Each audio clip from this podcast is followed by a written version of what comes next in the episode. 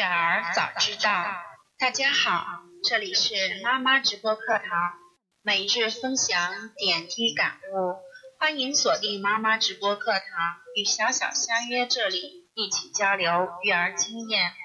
小小育儿微信：三二幺三八幺五幺幺六，三二幺三八幺五幺幺六。大家好，我是小小。很高兴今天能在这里跟大家一起分享我的育儿经验。那这几天呢，小小忙于啊小宝宝，因为宝宝今年刚上幼儿园，需要更多妈妈的关注。嗯，所以呢，小小这段时间没有跟大家一起分享我的育儿经验。其实有很多很多的育儿经验啊都错过了。嗯，但是呢，嗯，等有空的时候，我会把这些总结出来跟大家分享一下。那今天呢，小小要跟大家分享的是今天晚上发生的一件事儿，就是到宝宝吃饭的时候，他老是啊玩玩具，左顾右看，也就是说吃饭的时间拖延的比较长。然后呢，今天嗯就想了一个办法，就说给他规定了时间，然后我就说，嗯，那今天你就十分钟把啊这碗饭吃完。行不行？他说可以。后来我就给他拿了一个钟表，嗯，我说那你看表吧，咱们十分钟以后，咱们嗯就看你能不能吃完。然后我拿起这个钟表来一看，哎呀，这个钟表没有电池，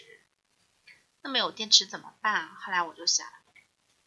那你，他因为表上的那个数字他都知道，然后他就拨动你后面的按钮。然后就说好了，那你拨动按钮，拨到一的时候你吃一口，拨到二的时候吃一口，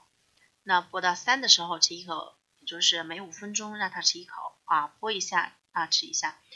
差不多十来口，差不多也就吃完了，因为他嗯自己拨自己比较主动，主动的时候特别快啊，吃的比较多，一口啊一大口啊，可以说是是以前的两三口了。啊，非常愉快的就把这顿这这顿饭就吃完了，而且在有效的时间呢，效率比较高啊，所以呢，我迫不及待的，我怕因为这个，嗯，拿闹钟这个想法是我随时想出来的，嗯，所以呢，我怕把它遗忘掉，我就赶紧给大家啊分享一下。好啦，那今天小小的育儿经验就先分享到这里吧。以后有更多的经验，那会跟大家一起唠一唠啊，聊一聊。嗯，想跟小小微信交流的话，那么小小的微信是育儿微信是三二幺三八幺五幺幺六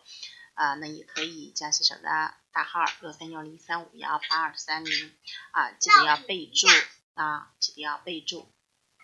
育儿育儿。好了，我们今天的分。这呃，分享就到这里，再见。